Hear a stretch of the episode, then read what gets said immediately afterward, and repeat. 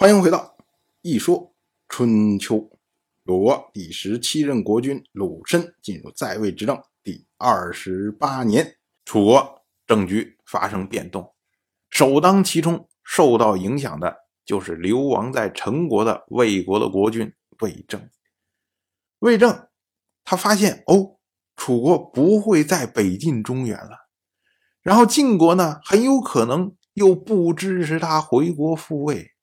那他想要回国，就是遥遥无期了，所以每天都觉得非常的不安。这个时候啊，有人出来来向他进谗言，诽谤袁轩。这个人说啊，他说袁轩这一次辅佐魏武，参与建土之盟，受到了诸侯的接纳。搞不好下一步袁轩就要拥立魏武做魏国的国君呢。这么一句话，正打中魏正的要害。魏正现在最担心的就是这个事情啊。当时袁轩的儿子袁角正追随魏正在陈国，结果魏正盛怒之下就派人将袁角给杀掉了。远在魏国的袁轩听说了自己儿子被杀，他呢什么事情都没做，继续遵照魏正的命令，辅佐魏武，守护魏国。袁轩大概是觉得呀，魏国离陈国那么老远，中间消息又不通畅，出现了这种事儿，他也无从去辩解，所以呢，只能等着魏正。回国之后再进行申诉，可是这期间呢，魏国的这些事务也不能不处理呀，所以呢，他是继续在履行他的职务，这是一个忠诚魏国的一个举动。可是呢，在魏正的眼中，魏正就会觉得说：“哎，我杀掉了你的儿子，你什么反应都没有，还是一心的为魏武做事啊。”那你这就是要拥立魏武做魏国的国君呐，所以我们说啊，一个人一旦先入为主，有了成见，再想改变他是很困难的。魏正一直担心晋国不会支持他回国复位，可是从晋国的角度上来说，晋国之前攻打魏国是为了吸引楚国来援，这是一个军事上的策略。晋国对于魏国并没有战略上的意图，所以只要魏国国人不反对，魏正回国复位，晋国也是乐观其成啊。所以经过这台面下的这个运作，到了六月，晋国让魏正回国复位。可是呢，魏正还是有所疑虑啊，他担心当年赶他出来的人会不会反对他呀？像袁轩。会不会要找他报仇啊？所以呢，他就先派出他的大夫宁于和魏国的国人在宛浦举行盟誓。当时呢，宁于说：“上天降祸给魏国，让群臣不和，造成了今年的忧患。如今上天又诱导我们的内心，让我们放下成见，相互支持。”如果没有在国的人，谁来守护社稷？如果没有在外的人，谁来捍卫国君的仆从？可是呢，因为内外不和的缘故，我们祈求在大神面前明明白白的宣誓，以便天意的庇佑。从今以后，盟誓已毕。在外的人不得依仗护卫的功劳，在国的人不必恐惧有罪。如被此事大祸临头，神灵仙君惩罚之，诛杀之。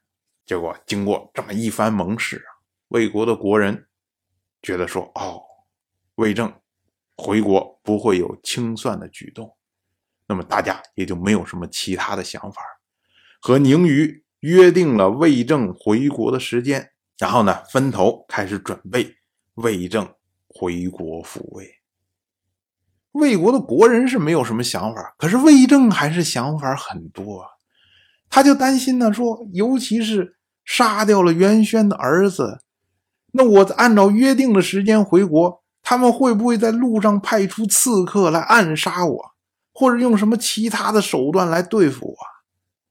所以呢，魏正就多了一个心眼儿，他在约定时间之前进入魏国，当时呢还是以宁于大头阵，宁于。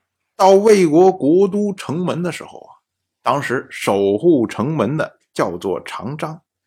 常张以为宁于是魏政的使者，可能呢魏政在回国之前，然后又让宁于来吩咐什么事情，所以呢他就接待了宁于，然后和宁于同乘一车进入魏国的国都。但是这样一来啊，这个城门就没有重臣守卫了。魏正，他以魏国的公子魏专权以及大夫华中为前锋，一行人浩浩荡荡，直接进入魏国的都城。这个时候啊，魏正的弟弟魏武正在洗头，突然听到外面纷纷扰扰，有人在说：“啊，国君回国啦！”啊，他觉得非常的高兴，然后顾不得擦干头发，直接。抓着头发，就从房间里面走出来，准备迎接魏正。可是正好碰到了魏正的前锋，也就是魏专犬和华中两个人。结果两个人直接将魏武射杀。射杀了魏武之后啊，两个人还不善罢甘休啊，又进入屋内去查找袁轩。袁轩一看大事不妙啊。于是流亡去了晋国。再说魏正，他进入国都之后，才发现哦，原来魏国所有的人都在等待他回国复位。那也就是说，魏武也好，袁轩也好，都没有背叛他的想法。所以呢，他赶快跑到魏武的住处，结果发现魏武已经横尸当场。魏正。就头枕着魏武的大腿，痛哭流涕。